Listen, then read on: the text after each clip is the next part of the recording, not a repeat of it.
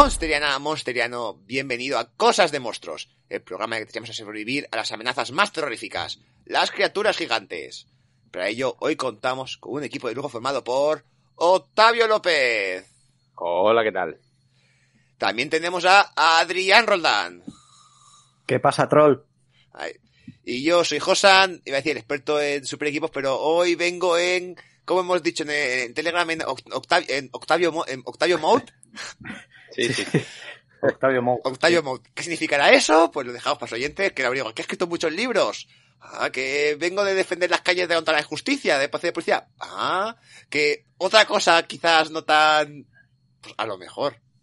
Es un poco, un poco de todo eso y además siempre, siempre acelerado. Siempre Acelerado. acelerado, y todo última hora. Pues venga, vamos que... Mira, Octavio, ¿qué empieza? Empieza Cosas de Monstruos. Bien. Pues nada, vamos para empezar y nos recuerdas las formas de contacto. Por supuesto que sí. En Facebook, Twitch y YouTube como Cosas de Monstruos y en Twitter como arroba monsterianos. Y para escuchar el podcast estamos en Evox, Spotify, Apple Podcast, Google Podcast y más sitios como Cosas de Monstruos. Perfecto, pues vamos a seguir como siempre empezamos con las noticias, que tengo poquito, tengo muy poquito, pero vamos, tengo un par de cosas. Lo primero no es muy de actualidad, pero es y es que eh, lo preguntamos la semana pasada, eh, la sema- el mes pasado de si nos habíamos leído el cómic de Godzilla contra los Power Rangers, que ya tengo por aquí, Oh. y me falta un capitulito para leérmelo, para el último, pero ya sí que me lo he leído un poquito para hablar. Y la verdad es que me ha sorprendido, es decir, quizás no sea mi crossover favorito de esto, de estas criaturas, pero realmente se nota que, que lo ha, que se han empapado de Godzilla para escribirlo. O, o, o si no se han empapado, han visto una película al azar, ha tocado los monstruos en de la Tierra, el monstruo terrestre o Godzilla Final Wars y han dicho, pues esto. Ha dado con la tecla, ¿no? Sí, sí, sí. Es decir, han caído, yo creo que han caído, viendo el diseño de los silianos, que han pillado los clásicos, que parece ahí con la, con el traje gris, la bandita negra ahí de gafas, y los propios ovnis, los propios platillos volantes que utilizaban ellos en la, en la- era Showa. Ese es el diseño que aparece, claro, y veo primero que Rita repulsa y llega a otro plan, a otra dimensión, se encuentra con y dice, ¿qué hacéis? Se pone, estamos intentando controlar la Tierra. Estamos, estamos controlando a los demás monstruos para invadirla, pero Godzilla no nos deja. Así que vamos a derrotarle. Y es mandar monstruos contra Godzilla. Primero mandan a, a Giga, a Gigan, luego mandan que sea a los, a los Kamakuras y a Kumonga, luego aparecen otros, y luego llega Rita Repulsa a meter a los suyos de creación propia. Hombre, Claro. Claro, digo, por ahí me ha sorprendido, claro, ver Un plan sin fisuras. Sí, sí, sí. Me ha sorprendido eso porque si me vas a dar tengo... Vale, tiene derecho de Godzilla. ¿Y de los demás monstruos? Pues aquí... Sí. De los demás monstruos, de los silianos, de los diseños... Así que, oye, diseño interesante. Y al final, por supuesto, es... Rita le puso diga, manda el monstruo más fuerte que tengas. Que no, que ese no lo puedo controlar. Que mandes al más fuerte, que no lo puedo controlar. Que tengo, tengo uno llamado Guidora que lo puedo llamar que venga, pero luego lo, a saber quién lo controla. Claro. Claro. Y de hecho, ahora el propio final es eso, es Ghidorah contra Godzilla y los Megazords de los Power Rangers. Que a ver, Ajá, muy bien. el Ghidorah Showa, es decir, el que era invencible, Sí, sí. el que tienen que enfrentarse... ¿Cuántos son en Invasión Extraterrestre? En Invasión Extra- en Invasión Extraterrestre son... ¿Siete, ocho? Los que se enfrentan solo, yo diría que más, ¿no? Lo que pasa es que luego no sé si entran en combate todos, ¿no? Pero... Claro, hay algunos de espectadores, ¿no? Sí, sí, de, sí. no, id id tirando vosotros, que nosotros ya, ya iremos. Pero por lo menos eran, habían 10 monstruos ahí Sí. contra Ghidorah.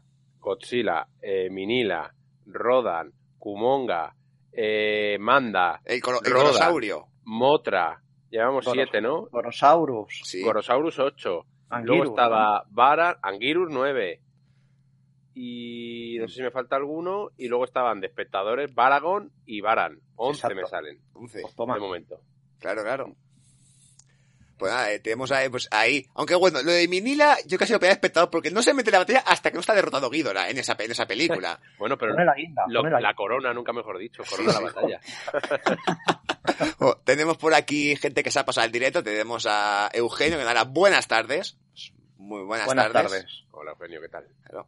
Y pasamos al siguiente de apartado de noticias con un especial. No, no nos vamos muy lejos de los Power Rangers, es que tenemos este especial que se ha anunciado de Netflix de eh, los Power Rangers Once and Always, una, una vez y siempre, para conmemorar el 30 aniversario de la franquicia, que han anunciado, le pusieron el tráiler el otro día, no sé si la pusieron el, el 17 o 16 de enero, el, el, el tráiler, de esta especie que se queda, de este programa especial, que se queda, por lo que a medio camino entre documental de la primera, de la primera temporada y de reunión de actores. Y estos especiales que están haciendo tanto, tan populares con, según se dice, volvemos a juntar actores para que hablen entre ellos y recuerden. Entonces, ahí parece que sí que tenemos parte de recuerdos, los actores se reúnen, hablan de la serie, de su época cuando estaban como Power Rangers, de, ta- de cómo fue la grabación, pero por lo que también hablan con los guionistas de la serie, con los directores, los del Power Rangers y los del Super Sentai, es decir, los que grabaron los se ve parte de, se ve parte del rodaje de, de- de eso, entonces por ahí se queda Bueno, a- algo se estrena que en teoría se estrena. Se ha anunciado para el 19 de abril. Es- Supongo que al ser original de Netflix estará en todos, en todos los países, pero bueno, pinta muy interesante. ¿Y ¿Les dio tiempo también a grabar al, No. al chico que, que murió? no. De hecho, las primeras ausencias son, obviamente, los muertos, Jason David Frank y, bueno, y Zooey Trank, que murió la primera, que murió hace muchos años. Y también de ausencias, o al menos que no se hayan visto en el tráiler, faltan el primer rojo y la primera rosa, el Austin St. John y Emilio Johnson, es decir, Jason y Kimberly, que tampoco se les ha visto por el tráiler. Así que o no los han podido conseguir, o estaban ocupados, o no les ha, o no les ha apetecido. Pero por lo demás, los demás parecen estar todos, incluido a la actriz de voz de Rita Repulsa, es decir, la que le ponía la voz a la actriz japonesa, la, que- la que doblaba los... Entonces, por ahí puede estar curioso, a ver cómo se estrena, a ver qué tal, pero vamos, como esto, como es algo curioso, y a ver qué tal funciona. Fantástico. Sí. Con esto ya terminamos el apartado de noticias y ya nos metimos de lleno a la película que hoy toca hablar de troles y no de los de internet, sino de la película. Bueno, de eso también podemos hablar. Pero hoy toca hablar de Troll, la película de. Netflix. Aquí. Así que empezamos como siempre con una ficha. Y el título de la película es Troll, con dos L's, Troll. En español es Troll, con una L. Hemos, lo hemos Claro. españolizado. Hay que ahorrar tinta. Sí. Sí. Yo cuando, claro, veo en Netflix digo troll, digo, yo, yo juraría, yo, yo juraría que está con dos L's, que peli- eh, en español pone troll. Luego, vale, le han cambiado el nombre, le han cambiado, le han quitado una L, que hay que ahorrar tinta o... La cuestión es que... Y, Sí, y no es la primera película que se llama Troll, ¿no? Estaba aquella de, de, de Richard Van también. sí. Puede ser. Ah, Richard sí. Sí. Sí, Sí. aquella de la, de la Empire. Bueno, no sé si de la Empire o la de la empresa esta de Van. Que salía protagonizada por Harry Potter. ¿Puede ser? ¿Por Harry Potter? Por Harry Sí, el, prota- el protagonista de la película era un chaval que se llamaba Harry Potter. Ah, Sí, sí, sí. Y, y mola cicatriz frente. Su padre es Michael Moriarty, el que salía en, en la peli esta de Larry Cohen, bueno, en un montón de pelis de Larry Cohen. Y era, era Michael Moriarty y sale con una gorra del Betis en la película. Es una cosa inexplicable. Vaya mezcla, vaya mezcla. O sea, el primer troll, ¿eh? El primer troll. sí, sí, esto, esto es Yo conozco, maravilloso. yo conozco la segunda, yo conozco la segunda, ¿no? Sí, que tiene La la, de fama Troll ¿no? 2 de, que- ser la, de sí. ser la peor película de la historia. Sí, exactamente. Esos son los troles de que molan, Josan. Esos son los que Ah, sí, molan. pues nada, nada. Habrá que, a- a- a- habrá que buscarlos. A ver, Troll 2 y Troll de con... A mí lo de Harry Potter me ha dejado... Y la gorra del Betis, Sí, sí, sí. yo la reeditaba en español llamándola así. Harry Potter y la gorra del Betis. Y lo dejaba en, po- en- en portada. Seguro que la compraba la gente, por, cura- por la curiosidad. Pues nada, y luego respecto a, otros títulos, no hay ninguno. Es decir, los más originales de España quitó una L. Los demás todos troll, troll, troll. Y digo, pues nada, aburrido. Qué aburridos sois. Eso, que el- control, v, control V, control C, eso no falla. Sí, no. Estamos perdiendo imaginación. Están Sí. perdiendo mucha imaginación en hacer esos títulos tan rimbombantes que antes hacían. Ah, qué tiempos aquellos. Yo esperaba alguno llamado el espectacular hombre de montaña contra la campana de contra la campana de fuego o algo así. Sí. Digo, no, Junto a. Frankenstein. Exactamente. El monstruo de Frankenstein contra contra los noruegos malvados, yo qué sé. Pero no, no hay nada, ¿no? No, muy- muy aburrido, muy mal, muy mal. Esto no puede ser, no puede ser. La peli es del año 2022, de anteayer, como quien dice. En realidad del mes pasado, pero ahí bien. Dura 101 minutos, cosa que me alegra mucho. Una película hora 40, hora 40 y poco, una peliculilla bien maja, no hace falta que duren tres horas y media. Lo No, agradezco pero un, mucho. pero un poquito menos, a lo mejor hubiera estado bien, ¿eh? Un poqui- poquito, un poquito menos. O sea, esta película en hora y media te quedaba ni que era. En hora y me- Pero Sí, sí, sí. bueno, hora 40 también, tampoco, tampoco me molesta mucho. Luego es de Noruega. Pri- creo que es Primera película noruega que llega al programa. Hayamos tenido británicas, españolas, americanas, danesas. Llega un país nuevo a cosas de monstruos. Venga. Ahí. De Motion Blue Films, distribuida por Netflix, dirigida por, hace mucha gracia el nombre del director, porque soy muy tonto, y claro, yo leo Roar, y yo leo como si fuera un rugido, Roar. Claro. Claro. Es el- un nombre perfecto. Ese, cuando le pusieron el nombre, e- este acabará dirigiendo películas de kaiju, películas de monstruos. Por ese nombre, Con ese nombre, claro. Roar. Pues tenemos Roar Uthaug, que por lo que he visto casi todas sus películas son noruegas, así que ni idea, y lo más famoso que ha hecho, o lo único que, lo conozco- que por lo que lo conozco yo, es cuando dio el salto a Estados Unidos y dirigió la última de Tom Raider, la de 2018, protagonizada por Alicia Vikander. Que, sí, yo no la vi. A ver, no es para tirar Yo cohetes. Yo sí la, yo sí la he visto, adapta los últimos videojuegos, eh, no está mal, tampoco está especialmente destacable. Tampoco os perdéis gran cosa. Podría ser mucho peor. También podría ser mucho mejor. Ya las de las de esta, la de Angelina Jolie eran, tenían su, Su miga también, sí. su cuesta arriba, ¿eh? Yo vi la primera y la segunda a trozos y cuidado, ¿eh? Claro. Yo no llegué a la segunda, ¿eh? Yo vi haciendo zapping algún trozo y dije, pe- esperando, dije, voy a ver si me capta un poco el interés, pero no, ya no. Ya no. Bueno, esa, esa- la él era diferente. Y el guion tenemos, bueno, la historia base es de él, que por lo que he visto en sus películas propias, pone, sie- pone siempre la historia base, de, la, la historia base, y el guion es de... Autobiográfica, la, autobiográfica la película. Sí, sí. Lo escribe, lo escribe en sus, en sus experiencias. No, a ver, Yo fui un, yo fui un troll adolescente. Oye, digo, sí, igual, igual, igual el hombre también le da por eh, subir, escalar montañas y contar cuentos a, y, con- y contar cuentos a niñas. Eh, se igual se, se identificaría el, el hombre, el, el, director, con el padre o con la hija. Si es, autobi- si es autobiográfica, ¿quién sería él? Yo creo que el, el, el este que está del gobierno. Dice, me, me voy y tal, no sé. Necesito la No aguanto más. Luego que el guionista ya encargado es en un tal Spen Aukan, que, ojo, es decir, no tenía ninguna película, ningún guion de película hasta 2022. Este es prácticamente su primer largometraje. Todo lo demás eran cortometrajes y una serie de televisión. Y tanto esta de Troll como una tal, una película llamada Vinky Gulgen, Vinky Gulben, es decir, no sé, de- ni, ni la mira de qué va, que también de 2022 son los dos primeros largometrajes para los que hace el guion. Con lo cual, prácticamente un debutante. Bueno, ha, empe- ha empezado. Dejo ya los chistes malos. Ha empezado por todo lo alto, ¿eh? Sí. Eh, por cierto, eh, un- a modo de trivia, eh, cosas de monstruos en noruego es Monster Thing. Muy parecido a Monster Things, pero es Monster Things, sin la H. Pues Ah. está guay, está guay. Bien, Vamos bien. a cambiarlo. Monster Thing. El programa de hoy de Monster Thing De Monster Team. Con Roar. Con Ro- Monster Team con Roar. Claro. Y la música es de Johannes Ringen, que es otro compositor noruego. Aquí el equipo entero de rodaje es noruego. ¿Cómo se nota que la película es noruega? Sí. Qué obscenidad, ¿eh? Tenía que decir. Mira hay que contar Qué con gente. Sí, mira hay que contar con gente de su país para hacer una película suya. Que sea lo siguiente.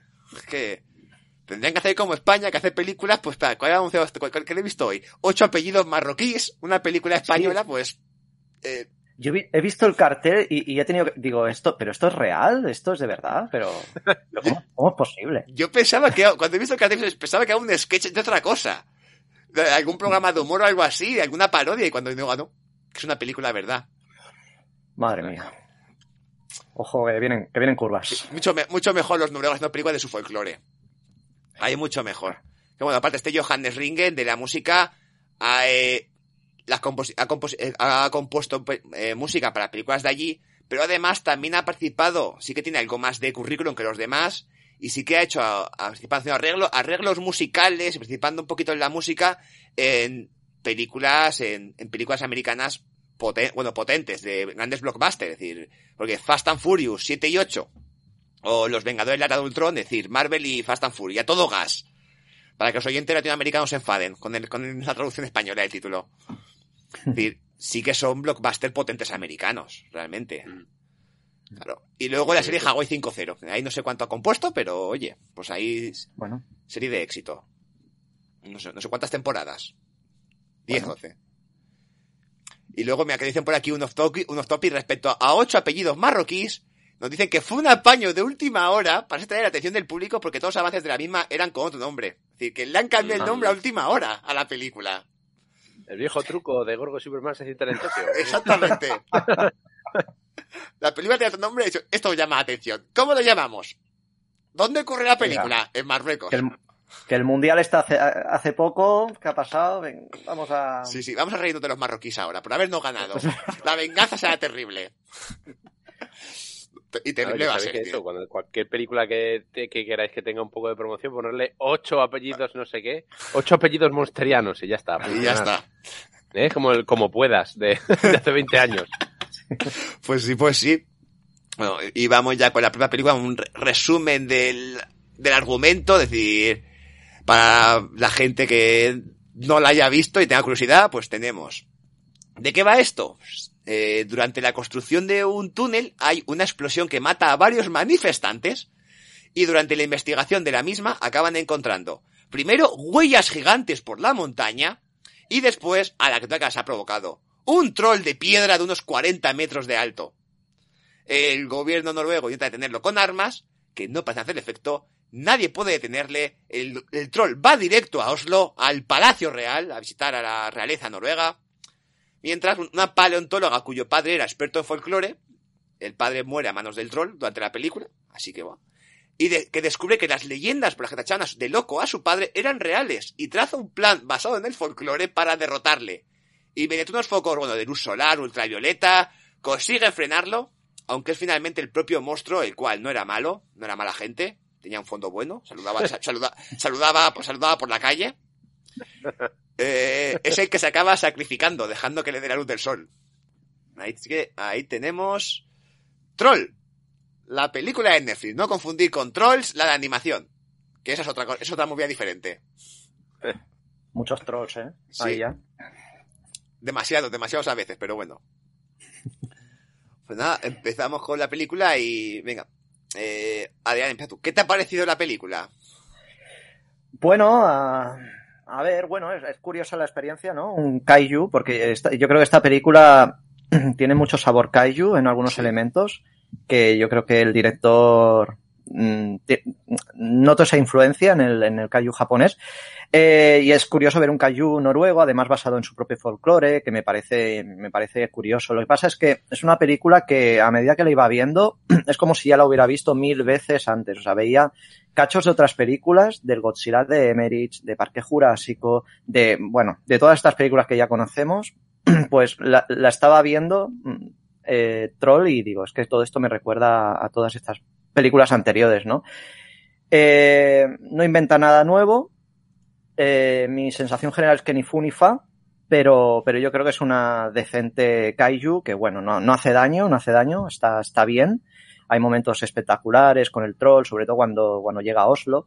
Eh, pero, pero vamos, me dejó un poquito así frío. Frío, pero porque, por lo que digo, ¿no? Porque es como una película que, que ya he visto mil veces antes y, y que no, me falta un poquito más de, de frescura, ¿no? Sí. Pero bueno, Sí, ahora, ahora debatimos. Tiene aciertos, ¿eh? Que ahora, que ahora entraremos, pero. Hombre, a mí en el aspecto de lo que dices, es decir, quizás no lo veo tan malo, pero tampoco es, es decir, es que la película no inventa nada, ni intenta darle la vuelta a nada, es decir, coge casi todos los tópicos de cine kaiju que podemos ver, es decir, en todo momento sabes qué va a pasar, o sabes, o hace algo y dice, mira, esto lo he visto en esta otra película, y esto es de esta otra, y esto es de esta otra.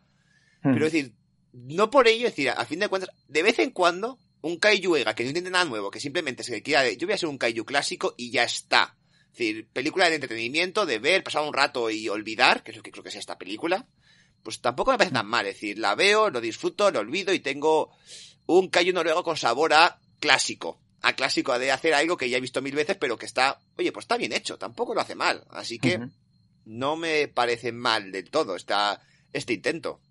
Sí, sí, se ve, mientras la ves, pues te lo pasas mínimamente bien, disfrutas, te entretiene, y una vez acaba, pues, pues te olvidas, ¿no? Sí. Digamos. Claro. Mm. ¿A ti qué te ha parecido, Octavio?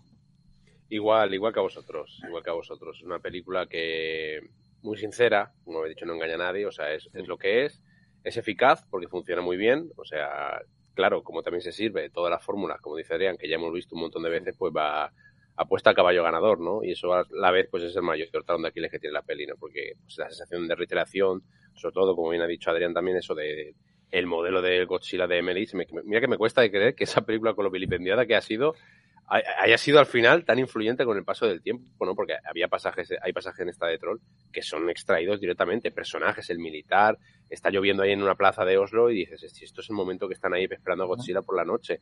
Y muchos tramos en el puente, el final, los latidos de Kong, de Kong, los latidos del troll, o sea, es que son recursos, pero un buen montón. Yo diría que de donde más bebe es de la, es de la película de, de Roland. Pero bueno, para a lo mejor las nuevas generaciones que buscan algo así reciente, que dice, ah, una película de 97, que a mí me cuesta, me cuesta creer, pero, eh, pero pasa, que dice, eso es una película vieja, de 97, pero, o 98, perdón, la de, la de Emmerich. Que quieran un poco iniciarse y que le llamen un poco la atención, porque creo que también hace muy bien el combinar también lo más, las escenas visuales mm, atadas al School Island, por ejemplo, ¿no? Al, Sí. al último con de Monsterverse. Se vincula todo eso, todos esos elementos visuales o todo eso, con, con las fórmulas clásicas de Monstruo Tiempos Remotos, que al fin de cuentas que era lo que era de Godzilla de Emmerich. Pero bueno, de, algún, de alguna manera funciona, funciona sin ser nada, nada original, que es, luego podemos con, contrastar a lo que dijimos con la de Troll Hunter, que sí que me parece que esa va, Sí. va un poquito más allá. Pero bueno, bien, cumple, aprobado, aprobado. Bueno, mira, aprovecho para saludar a Morphogenic Boy, que se ha pasado, manda saludos homínidos pensantes, que se ha pasado por aquí por el programa, por el, por el Twitch.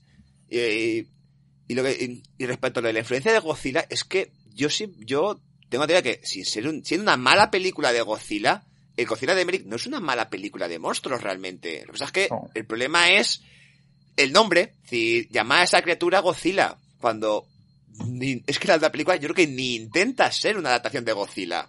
Eh, creo que nos estamos metiendo en una película que no toca, pero yo creo que la de Merit, para mí, a mí no me importa ese cambio original, ¿no? Pues ya que estamos hablando de buscar cosas nuevas, Sí. dices, bueno, están haciendo los americanos su propia versión, vale, bien. No, no se parece mucho, o sea, es muy, muy, ¿cómo decirlo? Blasfema, ¿vale? Con la fórmula de Godzilla.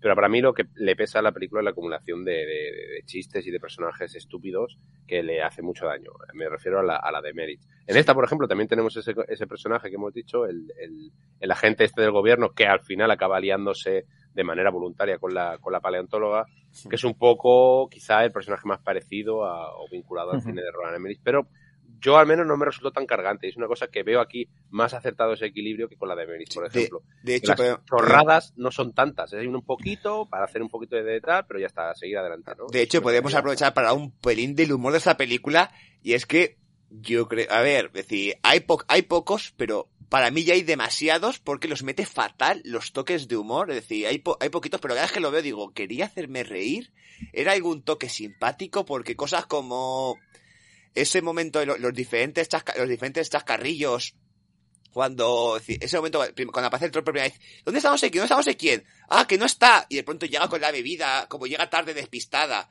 cuando entra al despacho y hace el saludo el saludo de el saludo vulcano de Star Trek que además dice Sí, sí. Star Trek y eso eso era un chiste una referencia Eh, ¿qué pintaba esto aquí? ¿Esto O qué? ¿Esto qué? Sí. Claro, cuando el padre aparece sin pantalones y es un.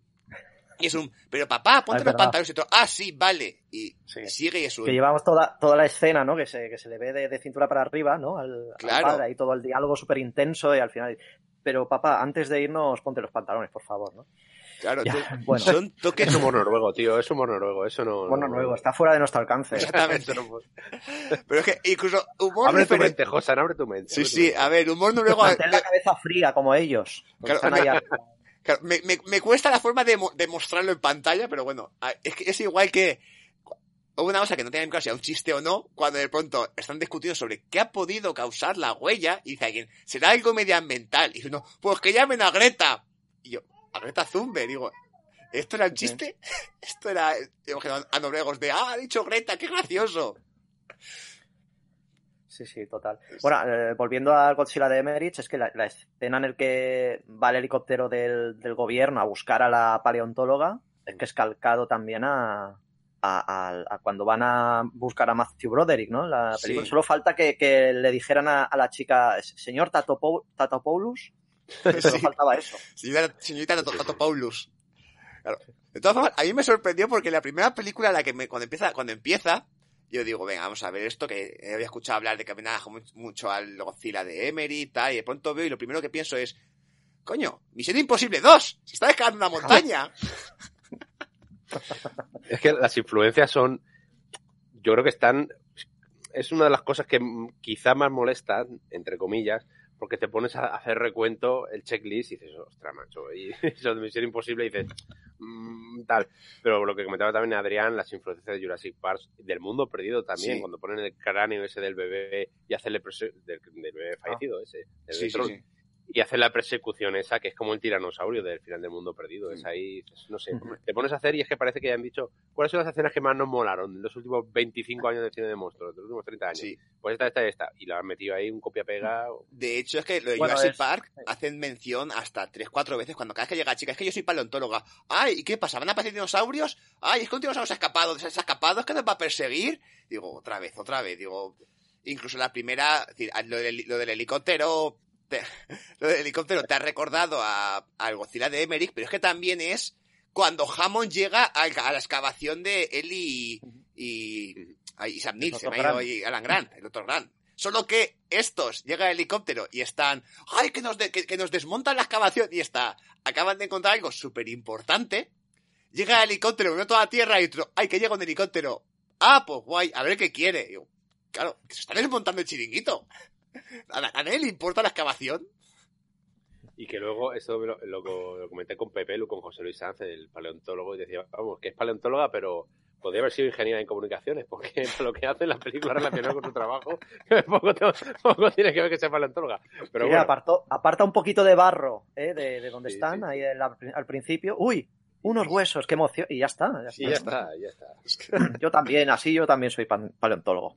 Sí, sí. al, al, respecto, lo que comentaba un poquito Octavio, ¿no? También, vale, nosotros tenemos en la cabeza todas estas referencias porque nos hemos visto tropecientas mil películas de monstruos y claro, las tenemos muy claras, pero claro, tú si te pones un poco en la, la mente de una, un adolescente o un joven o, bueno, un jovencito que se enfrenta a esta película, él no tiene, no tiene esas referencias y dice, pues bueno, en esta película me enfrento a una película de monstruos entretenida, ¿no? Y, bueno, si no tiene en cuenta esas referencias porque no, no las tiene, pues bueno, quiero decir, es una monster movie para el 2022 y que, que bueno, visto desde ese, desde ese lado, pues bueno, pues, pues funciona, ¿no? Digamos, por su estructura clásica también. Sí, yo creo que cumple, cumple la pena. Mm. Nosotros lo vimos en casa y, y el pequeño, bueno, el mayor, eh, que a lo mejor no tiene, pues eso, no tiene ese bagaje, ni hmm. tiene esa eh, variedad referencial, la estaba viendo y la vio hasta el final. Y mira que empezamos a verla más o menos tarde, a las 9 o las 10 de la noche, que muchas veces se queda, se queda durmiendo.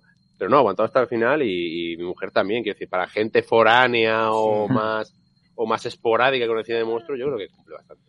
Es una película bastante maja, simpática, se deja ver, lo que hace no lo hace mal. Y os digo, no inventa la rueda, tampoco lo pretende. Es decir, es una película de monstruos más. Es decir, para, mejor para nosotros que, vemos todas las influencias que tiene, es un, esto ya lo he visto, pero bueno, se deja ver. Es decir, está, y, poniendo un y viendo un poquito de, un poco de la película, vamos ahora, ya vamos a hablar un poquito, un pelín del principio. Vamos cuando se descubre un poquito, cuando se descubre el troll, llaman a la paleontóloga no tengo muy claro para qué me lo he dicho. De paleontóloga no hace nada. Y luego está la película y digo, en algún momento tendrá que excavar o demostrar que sabe algo de algo de algo.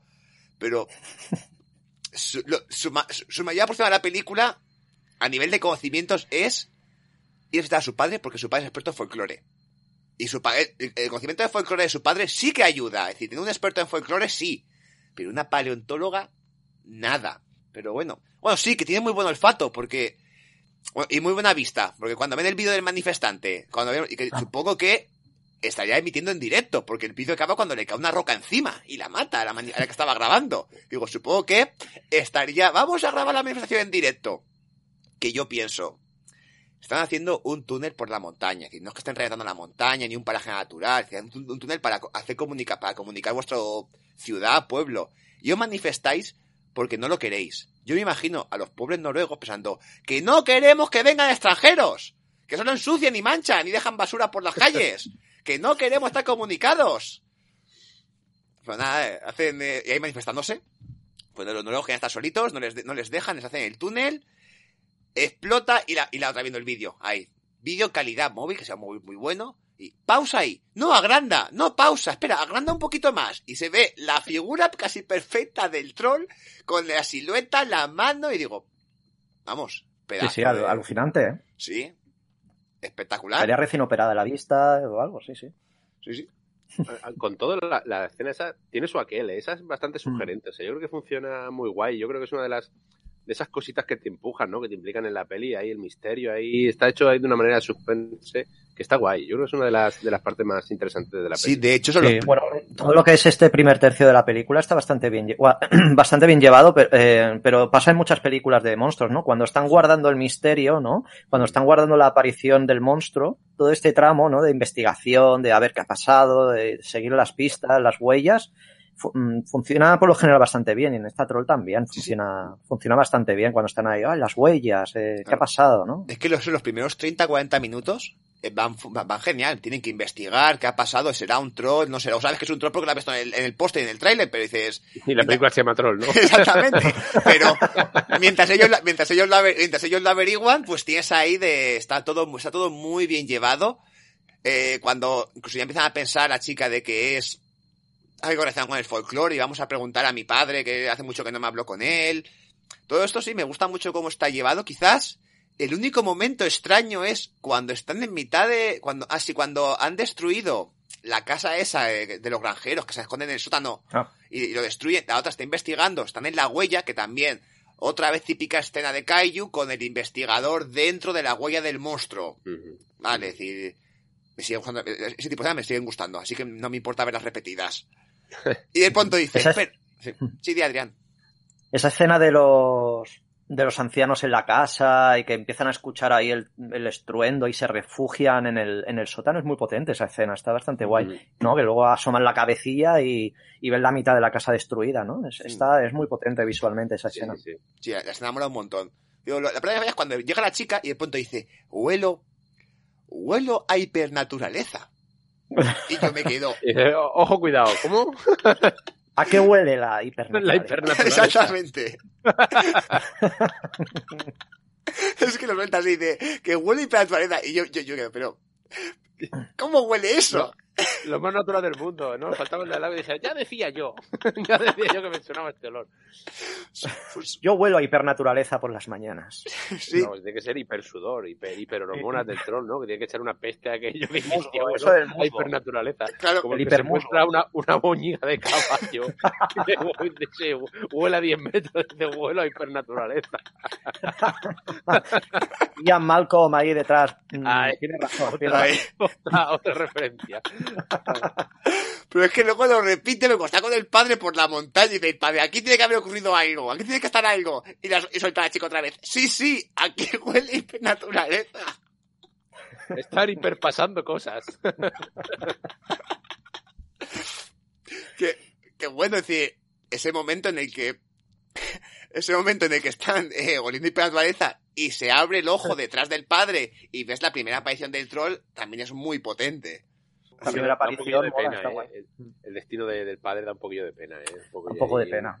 No sé qué os ha parecido este personaje de- del padre, porque es el típico personaje en el que le acabas cogiendo mucho odio por, por, porque suelen ser personajes muy histriónicos, muy exagerados, ¿no? Porque están casi cercano a la locura, ¿no? Yo creo que aquí, aunque está en el límite, creo que le dan como un poquito de dignidad al final, ¿no? Al personaje, ¿no? Acaba siendo, acaba sirviendo para algo, el, el tío acaba siendo pues un tío serio al, fin- al final, con sus excentricidades, ¿no? Como cualquiera, como cualquiera de nosotros. Implicado, Pero-. Exacto. Claro. Yo creo que aquí saben guardar bien un poquito eh, la dignidad del personaje, ¿no? Y Sí. acaba siendo un poquito más aguantable. Yo creo que es la diferencia entre la, si la película es noruega o es americana. Porque al ser, si hubiese sido americana, toda la parte de locura del padre, habían exagerado hasta el extremo, creo yo. para, para hacer un personaje más, más ridículo, que de verdad hubiera perdido contacto con la realidad. Aquí simplemente vemos a un científico excéntrico. Y ya está, es decir, está con sus movidas, se dice que esto es, y, está empeñado en que esto es por los trolls, esto es por la leyenda, esto es porque hace años ocurrió así, me da igual que no haya pruebas, y van por esa, y va por ese camino. Y tú lo estás viendo y dices, vale, es un tío, eh, bastante pesado, bastante, no, no prefiero no estar hablando con él, pero no ves que sea loco, de hecho, de hecho, aporta más que su hija a la, a, a la, al desarrollo de la trama, al poder averiguar qué ha pasado, su origen y todo. Entonces, por ahí es que sí que me parece un personaje es importante. El típico, pensando, es el típico personaje de cine de Roland Emmerich. Es que es tal cual, pues casi todas las películas de Roland Emmerich tienen esa figura del loser que, que nadie le hace caso al principio y que espérate que me está este pegando aquí una patada. Sí, es que te, te, tenemos, para la gente de, para la gente de iVox del podcast, tenemos a un cuarto monsteriano en, durante la grabación, quien quiera conocerlo, que vaya a YouTube, y de hecho, nos han dejado el comentario de que, respecto a lo que está, a, a cómo está jugando, no se había hecho figuras de serpiente de mar. Tengo que buscarlas. Porque tenemos pues, jugando pues con una serpiente que, de mar. Que, que el cine de Roland Emmerich desde Independence Day que tenía el personaje este Randy White, ¿no? Que era el, avia, el aviador, este conductor del de, piloto de avioneta que nadie hacía caso y que lleva como diciendo que van a venir los extraterrestres, incluso hasta la última, esta de la luna, ¿cómo se llamaba? La película eh, esta. ¿Moonfall? Moonfall. Moonfall, sí. Que también estaba el, el, personaje este que era el actor de Juego de Tronos, que también estaba avisando y que nadie le creía y al final consigue tener o demuestra tener razón pues aquí pasa un poquito igual. Quizá el arco es mucho más corto, o sea, de tiempo que me, refiero, que en 20 minutos aparece el personaje o en 30 y, y, se lo ventilan. Pero no sé, está bien llevado y al final, pues como, como demuestra tener razón, yo creo que le, le perdonas quizá ese principio, a lo mejor más, mm. más histriónico o más con los pantalones bajados. Y al final, pues te cae, no sé, se, se, hace simpático y además yo creo que el tío lo hace bastante bien. Sí. Yo es el, es el, único que me caía bien de la película. ¿eh? Además, que es el que, claro, es el que va aportando información, como es el experto en folclore, es el que está diciendo, no, vale, este troll tal, este va aquí, por este lado, va a decir, al principio no sabes si creértelo, pues se avanzando, incluso el que ha soltado teorías de por qué ataca a los demás, y suelta, a ver, ¿tú qué harías si llevases mil años dormido y despertaras en una situación completamente diferente? Que me quedo, vaya, este troll es el Capitán América de los troles.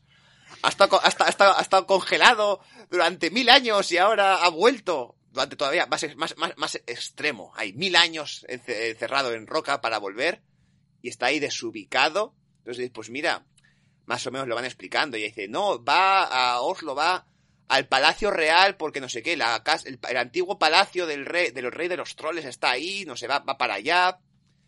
Luego tenemos este enfrentamiento a un ejército que eso me recordó a puro, puro Godzilla. Estas secuencias de el monstruo de pie y escenas de los misiles de los, de los tanques ahí lanzado, ¡pum! ¡pum! Ahí los misiles, digo, me, me, ha faltado la marcha, la marcha militar de Ifukube, pero la secuencia lo veía casi tal cual, además plano, plano, plano, plano de monstruos recibiendo explosiones, plano de los estoy disparando. Digo, es que esto también, se, ve, se nota por aquí la, incluso la forma de grabar, este tío ha visto kaiju japonés. Claro.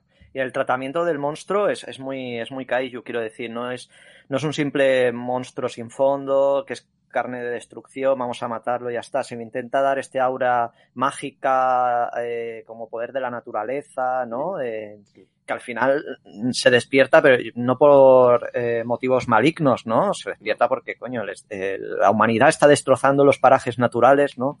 Su, su, su paraje natural, ¿no? Y despierta, ¿no? Sí. Y entonces yo creo que ese, ese tratamiento del monstruo bebe mucho de, del kaiju y, y, y, está bien, ¿no? Sí, incluso, incluso tiene un momento muy gamera, es decir, muy, muy, muy gamera uno, que es cuando está atacando, está, está atacando, está paseando por ese parque temático de troles, qué casualidad, va, va el troll paseando y se encuentra un parque temático de trolls, y le empiezan a atacar, se está, se está destruyendo, y mientras se defiende y revienta un helicóptero, va a caer encima de un chiquillo, y cuando ve que va a matar una vida, decide protegerlo, y vemos como la mano pasa para coger el helicóptero y proteger al niño. Y eso es que esto es pues equivalente casi a lo que vimos en esa primera película de Gamera, cuando el niño estaba cayendo del faro, creo que era, Gamera lo salva para que no matara al niño. Digo, es que este monstruo no es malo. Porque no lo habían bautizado al niño. Si lo hubieran sí. bautizado. Si el niño, si el niño hubiera sido cristiano, igual. Claro. Hay, yo una de las cositas que, que molan de la peli es, y a la vez no molan, en, a ver si me explico es que me, me parece súper sugerente todo el tema, todo el trasfondo mitológico que cuentan del, del, mundo de los trolls, pero no termina de... o no me parece que, que lo cierren bien, no sé. Con ahí Lo, lo- lo de los cristianos, al final lo del bebé y tal, que están ahí.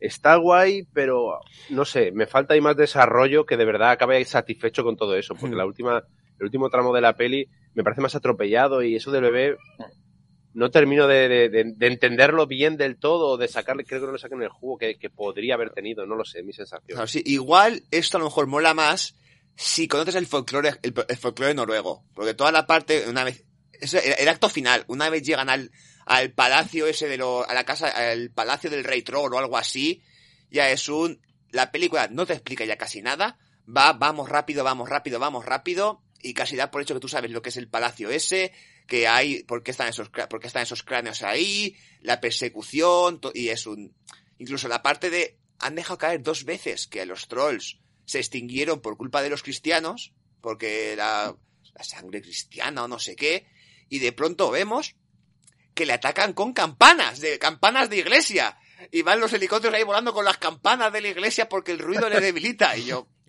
y yo pensando, a ver, entiendo que el, bueno, no lo entiendo, pero voy a comprar que vía folclore que los trolls, la, la, la, imaginari- la imaginería cristiana les debilita por algún motivo, pero es que una campana no tiene por qué ser cristiana. ¿Qué pasa? ¿Que las han bendecido antes de atacar al troll? Han traído a un cura y bendice las campanas, que vamos al ataque. Podría bendecir, podría bendecir el tanque. Pues, es- también. Que otra vez con las referencias, ¿no? La escena del ataque de los helicópteros es súper clavado a, a Kong Skull Island. Sí, sí. Incluso en la manera de rodar, ¿no? Con esos momentos así como a cámara lenta, ¿no? Con el troll Sí, sí, sí, mirando al helicóptero o planos desde dentro del helicóptero. O sea, está muy calcado en, a nivel de montaje, de los planos. Sí, sí.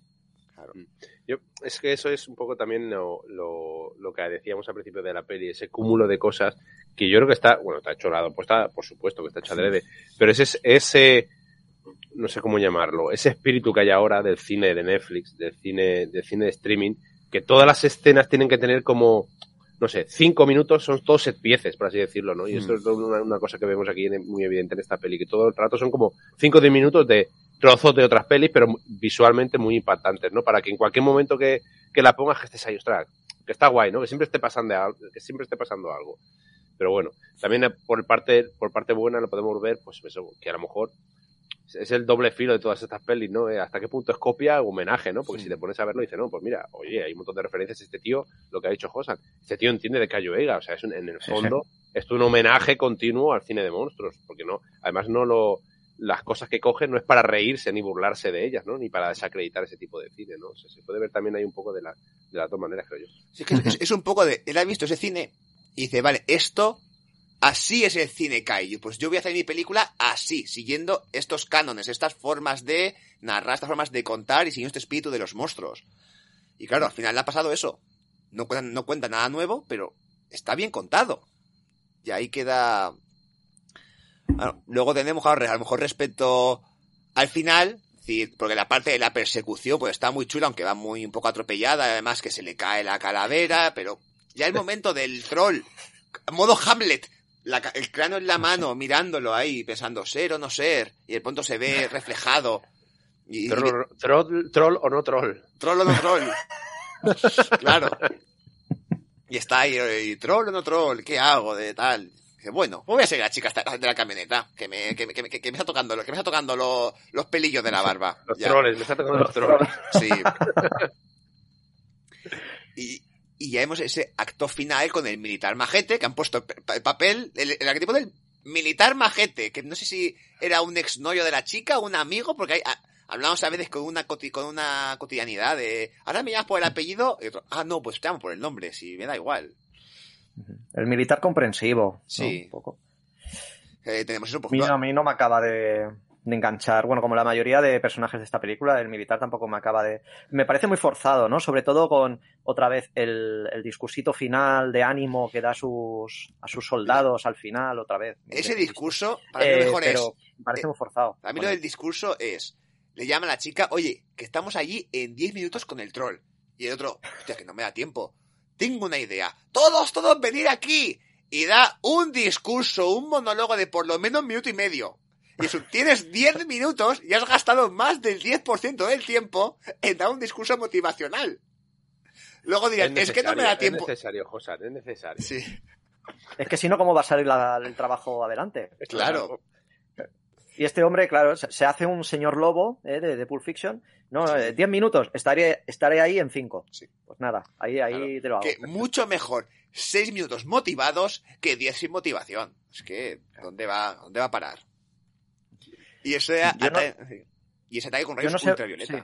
yo, yo no sé vosotros, pero a mí ya este último tramo de, de la película, ya el desarrollo ya me estaba en- empezando a costar ya bastante de, de aguantar. O sea, como he dicho, el primer, los primeros 40 minutos están muy bien llevados por todo el misterio de la bestia, ¿no? Luego aparece la bestia, ¿no? Pero creo que a partir de la escena de las campanas, ¿eh? del redoble de campanas, yo creo que a partir de ahí ya me va, el desarrollo me va pesando bastante, ¿no? Y ya, bueno, pues a ver cuándo, cuándo acaba esto y cómo, y cómo muere la bestia, ¿no? Un poco.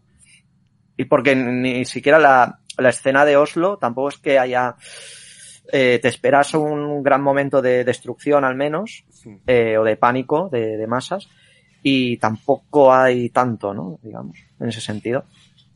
Sí, se, se vuelve un poco, no sé, un poco mm, atropellada no es la palabra, sin- no sé, torpe.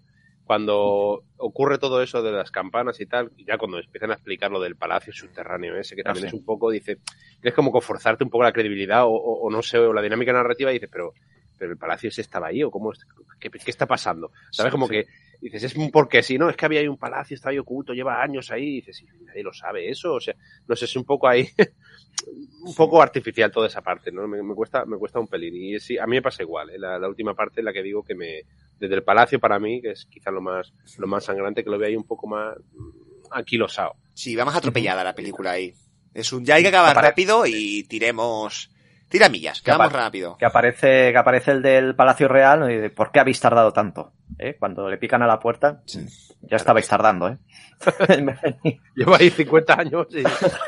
Vea las canas que estoy peinando ya. Sí, sí, sí. Y la chica, espera, que sabíais que mi padre llevaba razón y dejasteis que viviera ahí en mitad de la nada como un loco y la- para que la gente se, se riera de él. Y otro, sí, ¿algún problema?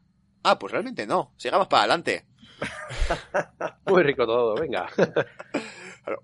La cosa a lo mejor queda ese sacrificio final cuando le atrapan con los rayos ultravioletas porque le debilita la energía del sol. Pero dice, pues tiene que dar el sol directo. Se ve ese momento de, oye, que lo hemos visto a la luz del día, el troll peleando en el parque temático y todo esto, y no le ha pasado nada. No, es que tiene que darle el sol de forma directa. Y Digo, ah, vale, es decir, como en Noruega da tanto el sol de forma directa, por, por eso habrá trolls, porque Claro. Si viniera, problema, si ¿no? viniera aquí a la costa mediterránea, pues igual el troll aguantaba vivo, no sé. Yo no quiero decirte nada, José, pero si viniera aquí, el, el único que nos escapa eres tú. Te voy a explicar, porque, porque Adrián y yo vivimos en poblaciones que tienen el SAN delante. O sea, estamos bendecidos. O sea, que aquí, aquí no vendría, ¿eh? Así que, Bless. cuidado, ¿eh? Estamos blessed. Bless. Blessed by the Blessed. Blessed. Ahí, eh, Spanglish a tope.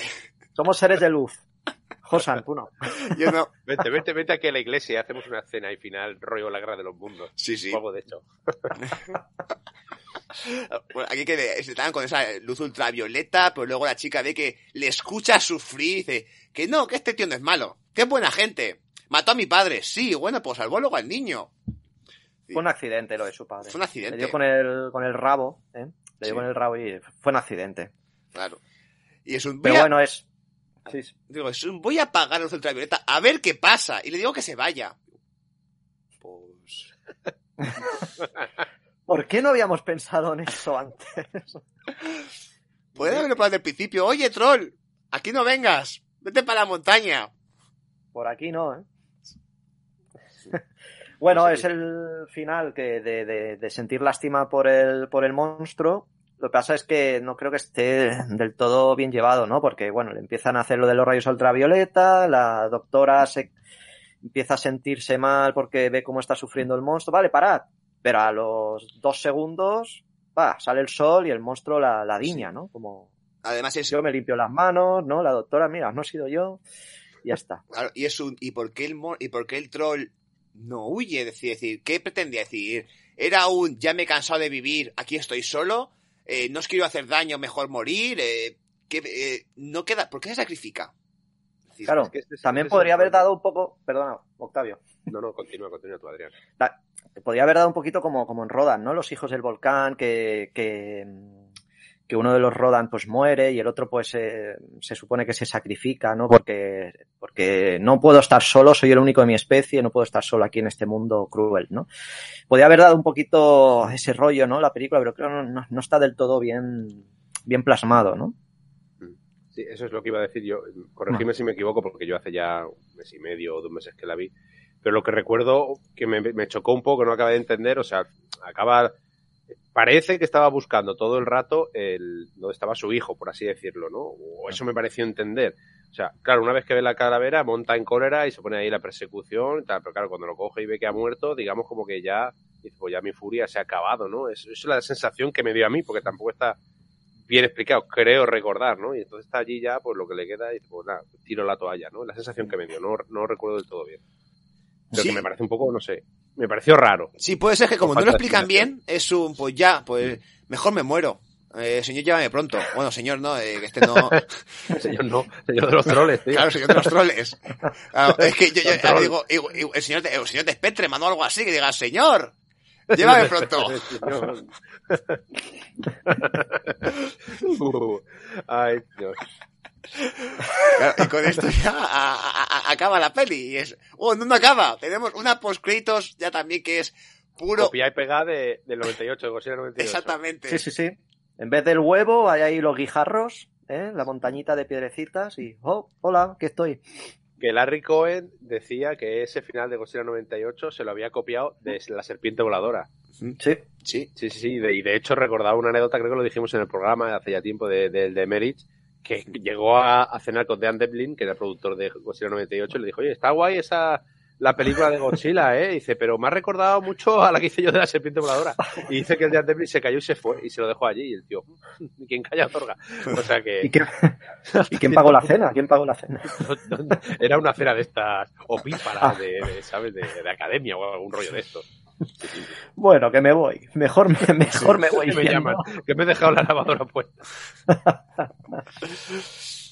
Ah, pues, y, ya con eso acaba. Habrá Troll 2, yo espero un Troll 2 donde aparezca y lo expliquen vía Godzilla contraataca, que aparezca el científico y diga, yo siempre pensé que podía haber otro.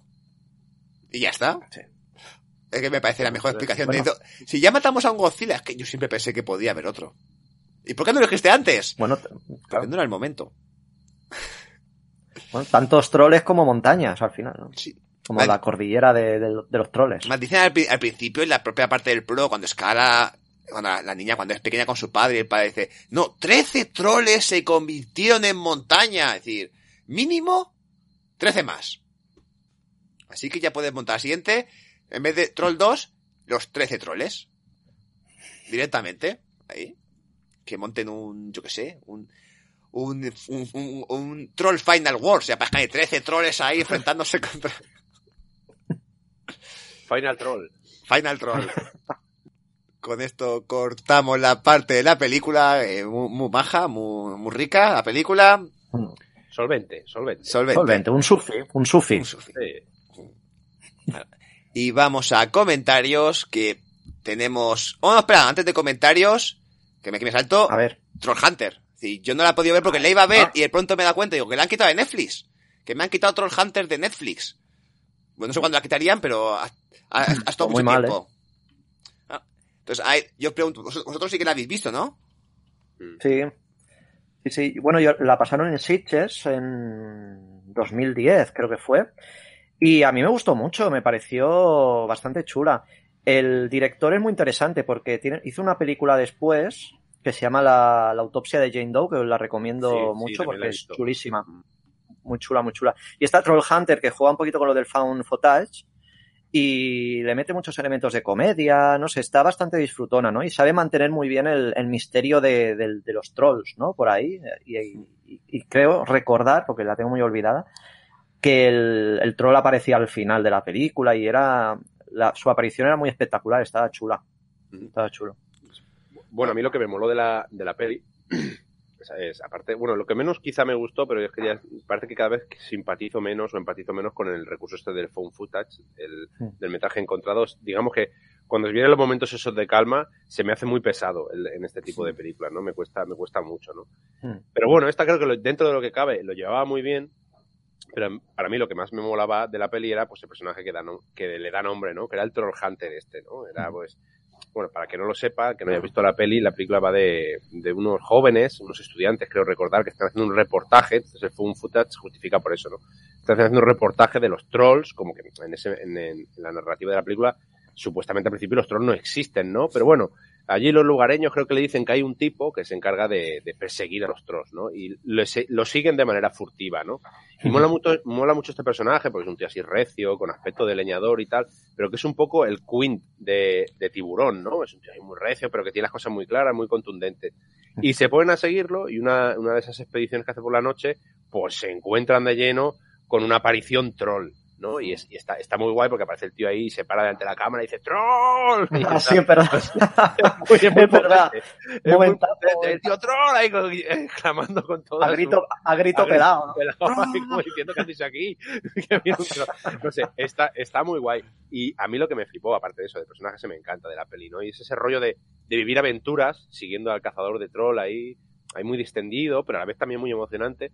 Y que, y que aparecen un montón de trolls. O sea, te aparecen, no me acuerdo cuántos, ¿vale? Pero creo que eran tres o cuatro, cada uno distinto, unos con tres cabezas, cada uno tiene sus peculiaridades, les afectan unas cosas, a otro la misma. O sea, es, está muy guay, ¿no? Se meten en, la- en una gruta, hay un montón de situaciones diferentes, cosas originales que intenta la peli, y ya al final es el, el momento más kaiju, ¿no? El momento de los últimos 5 o 10 minutos, que es el, cuando sale ya el bicharraco, que, del que a lo mejor puede ser un precedente de, de, de esta peli de troll. Sale el bicharraco que sale en el póster, que sale ahí por la nieve y salen y lo van buscando ellos, pero eso dura 5 o 10 minutos, son los últimos 5 o 10 minutos. Pero a mí, no sé, yo siempre la recomiendo porque me parece una película súper disfrutona y unos, unos personajes, en especial el protagonista, el cazador de todo este que está, vamos, es encantador. Es que eh, es, es partir de una, aunque sea un objetivo muy diferente, una premisa quizás similar de Noruega, Trolls. Y tenemos a una persona, aquí en, la, en Troll, la de Netflix, al paleontólogo que luego se ha zumbado, que cree en los trolls, que dice que existen, que, o sea, que los ha visto, que están por ahí, que, que, que pueden aparecer. Que, y aquí tenemos a este cazador de trolls que los va buscando y es, pues un poquito seguirlos. Y luego la otra ya es más, Kaiju. En el general del troll ataca, hay que seguir, hay que seguirlo, hay que tenerlo. Y esta es más, conozcamos la fauna troll, eh, conozcamos cómo hay que Sí. buscarlos, cómo hay que seguirlos, y es tirar por caminos Y era- era diferentes. más, más aventuras, más que, aunque la de Troll del 2022 no deja de ser también aventuras, ¿no? Pero es un, pues eso, rozando o acariciando el, el rollo del kaiju noruego. Pero ya no sé qué voy a decir. Que la de Troll también lo que molaba, o sea, era un cazador de trolls, pero realmente era como una, pan- no una pantalla de humo, sino que el gobierno también sabía de la existencia de, de los trolls y tenían esta- estos agentes de campo que se iban encargando de controlar el avance o por dónde se movían los trolls, ¿no? Que estaba todo muy protocolarizado, ¿no? Que formaba parte de la administración. Y ese rollo tipo expediente X, tal, eso también estaba, estaba muy guay en esa película. Esta es Troll, la buena. La buena. La La, la original, la que, la, que- la que busca cosas diferentes. O al menos la sugerente. La La, sugerente. definiría yo. Bueno, a ver, ahí tenemos, es decir, quien, quien la tenga disponible, porque ahora mismo no está en ninguna plataforma de streaming, ha estado en Netflix mucho tiempo. Yo creo que no, sé si Netflix la ha quitado para poner su troll, he dicho, no, que no se haga la competencia, no vaya a ser que... Pero la tenemos, la- está, pues que la busquen, estará, supongo que está en, en DVD, formato físico. Está, está en Blu-ray. Yo la tengo en Blu-ray. Aquí en España salió, sí. Así que ahí tenemos la gente que puede buscar por hacerse una sesión de tarde de espe- espe- especial troll y que se a vea... todo troll. Claro, que se vea claro, A todo troll. a todo troll. Y, pu- y puede ver troll de Netflix, troll Hunters y acaba con troll 2, por ejemplo. Y la primera, Madre la de Harry Potter. Es la primera, la de Harry Potter con la gorra del Betis. Qué tarde más bonita se ha quedado. Qué Sí, tarde sí. más buena. Ahora ya sí, pasamos a comentarios que nos ha pasado como la última vez, que ni en iVoox ni en YouTube tenemos comentarios, pero sí en Facebook. Tenemos gente muy maja en Facebook que nos deja comentarios y nos deja cosas interesantes. Entonces, claro, tenemos, ya del anterior, Cristian López nos dejó una foto ahí de esa ultraciencia, esa revista ultraciencia que le dijimos, pues ponnos más, ponnos más fotos de la ultraciencia por dentro. Y nos dice, ah, y no- y nos ha dejado pues foticos de más ultraciencias, Oh. con Tarántula y con Rodan. Qué chulo. Claro, en- bueno, Nos deja comentario. Adrián, Adrián, ¿nos lees el comentario que nos ha, que nos ha dejado? Por supuesto, Cristian López. Otro gran programa. En respuesta al pedido de la pandilla, desconociendo si la editorial poseía los derechos o no, la brasileña sacó cerca de 30 entre películas japonesas y yankees, mientras que la mexicana solo alcanzó el número 19, El Rey de los Monstruos, relatando la de Godzilla del 54. Por supuesto, la más, la más deseada, pero hey, conseguí la número 1 Rodan y la número 8 Tarántula además de la mencionada Gorgo. Extra, extra. Me informan de producción que en realidad El Rey de los Monstruos es la fotonovela de la El regreso de Godzilla de 1955, la también llamada Gigantis de Fire Monster, primer enfrentamiento con Anguirus. Mira, tiene por ahí, es que... Ahí queda eso. Sí, estas ultraciencias que además nos ha dejado foticos del interior, a ver que vaya poniendo para que nos quiera ver por, por YouTube, puede ver las fotos que os dejando en Facebook con estas fotonovelas de Rodán. Tenemos ahí las imágenes. Madre mía, qué maravilla. Yo esto lo tengo que conseguir, ¿eh? Claro. Te voy a echar el guante a esto. Esta es la de Tarántula. Tenemos también la de Tarántula, que la calidad de imagen es un pelín. La foto es un, poco de calidad más baja. Pero está no lo he visto yo nunca, ¿eh? O sea, unos, foto, unos fotogramas de la peli eh, con sus bocadillos de cómic, o sea, es una cosa. Es algo maravilloso. Y espera, que por nos ha dejado otra de Rodan, es decir, con partes del interior, con, que está todo ahí con, eso, fotogramas de la película. Es algo muy, muy curioso todo esto. Así que está maravilla de ultraciencia. Esto, pues mira, cosas que tienen la gente de Latinoamérica, de Sudamérica, Centroamérica, porque he dicho que esto era de México de y de Brasil. Esto, esto España ni de, ni, de rebote. A saber cómo se... Rareza cósmica, sí, sí, seguro. Rareza cósmica. Rareza cósmica. 2.500 euros, centro de colección. tenemos estas fotonovelas y luego también respecto al programa de especial de Jun Fukuda, Ángel García nos ha dejado otro par de comentarios en Facebook respecto a todo lo que de, Fukuda. Eh, bueno, Adrián, ¿los lees? Por supuesto. Eh, siendo objetivos, quien hundió en el fango a la criatura fue la propia Toho, que hay que ver el poco mimo que le han dado a su estrella, mismamente los monstruos del mar que ni siquiera se molestaron en hacer cambios, y Gotchi actúa a lo King Kong. Supongo que lo único que cambiaron fue el traje del monstruo. De ahí el rollito que se trae con la Mizuno, la electricidad, los pedrolos que tiran los bichos. Lo de Minila, mae mía. Vale que Japón es otra cultura, pero Dios, ¿cómo diantres vas a empatizar con eso? Y eso en mayúsculas. yo, yo, yo, yo descarto que con Kumi Mizuno delante, yo entiendo a Godzilla, a Kong y a quien sea. por supuesto. Es, un comentario un poco rancio, pero es que la chica, pues yo los entiendo, decir. las cosas son como son. Las maravillas de la naturaleza hay que, vamos, aceptarlas. y, el comentario sigue, nos ha dejado, sigue respecto a Fukuda. La cosa sigue. En cuanto a Fukuda, hay alguna entrevista reveladora en la cual opina que no encuentra estimable ninguno de sus films godzileros y que la única razón que tenían de existir es que el nombre de Godzilla era rentable para la Toho, pero que posteriormente, mediante el amor y aprecio mostrado por los fans hacia estas películas, pues le hicieron cambiar su opinión hacia ellas. Son Fighter, lo único que puedo decir de lo que he visto de ella es que es donde el Gigan Showa muere oficialmente, explosión mediante, y que no difiere mucho de los Godzilla o otras series de esa época, aunque tiene el plus con respecto a Gorgo y Galien de la duración cortita, que siempre está bien. O sea que Gigan explota, ¿no? En Zone Fighter, pues bueno. Sí. Pobre traje. Espero que explotara sin nadie dentro. Que, bueno, a, a a Kayema le explotaron varias veces cosas en la enfrente. En la cabeza, en la boca, en, pero bueno. Esperemos que esta vez ya lo hicieran mejor. Que si, si explotó el traje, no hubiera nadie dentro. Bueno, pues aquí tenemos los comentarios aquí que aportando, dando información, dándonos maravillas como esa ultraciencia y así, pues mira, así da gusto que dejen comentarios. Y, y, que no hace falta que dejen comentarios tan elaborados. Sino en, en iVoox o YouTube también nos podéis poner más cositas. Nosotros estamos encantados de recibir cualquier, cualquier, cualquier comentario. Bueno. Pues sí, muchas gracias. Con esto ya cerramos el programa. Hoy se queda más cortito. También, bueno, Troll tampoco daba mucho más de sí realmente. Así que nos despedimos y antes de que, bueno, pues para, y para la siguiente película, yo creo que toca volver a hablar de nuestro Quelonio favorito, o igual no es el favorito, pero... Así que yo, si, si os parece bien, yo creo que podemos volver al universo Gamera. O sea, a, a tocar una peli Por de... Claro que sí.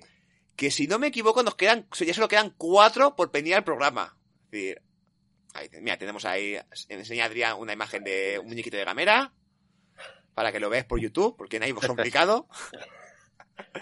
Claro, y creo que nos queda la de Gamera contra Jigger, contra Zigra, la de Super Monstruo y de Brave. Entonces, entonces ahí está la Las cuestión de... mejores. Nos quedan las mejores.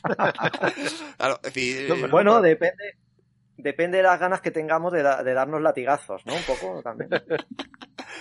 A ver, si no recuerdo mal, la de Jigger tiene esa parte de viaja al dentro de Gamera que no está Sí, mal. Sí, sí, sí. Esa sí que está bien. Esa estaba sorprendente. Las otras ya. A ver, la de Cigra, yo recuerdo reírme mucho, pero no me acuerdo que era de ella. Yo, yo, hay hay momentos cuando veo al pez espada tiburón en mitad de la tierra de los saltitos que no puede ni moverse y se está cayendo. Yo me reía Sí, mucho. Era la, era la de, la, de la, la chica esta alienígena, ¿no? Que va por ahí. Sí, sí, la Está ella sola. Ella sola. por Está ahí, ella sí. sola y, y ella sola quiere conquistar el planeta. Ella Claro. sola. Sí, sí, sí.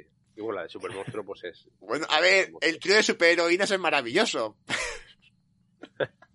Para mal, pero cómo se transforman.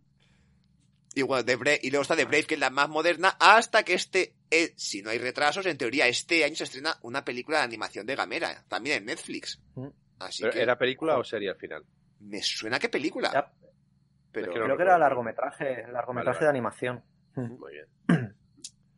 bueno, ya veremos eh, si hacemos, yo qué sé, Jigger o Cigra o Super Monster, ya ve- no sé, una de Gamera. Una Ya- de gamera. Una de Gamera.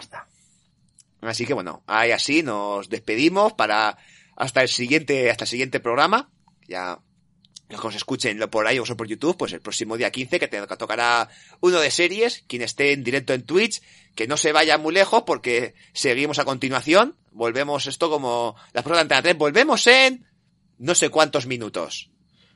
Así que, de momento, Octavio, gracias por tu sabiduría, por tu sabiduría Ha sido un placer. y por tu invitado especial también, Diana, gracias por haber participado. Así que, luego, Adrián, puedes volver al videoclub un ratico a seguir viendo cositas. Hasta luego, trolls. Hasta luego. Y yo me despido de todos. Uy, espera, se me había olvidado que esto hay que hacerlo. que es- Esto lo vamos a hacer mal, pero bueno. Uy, es verdad. Sí, sí, se me había olvidado por completo.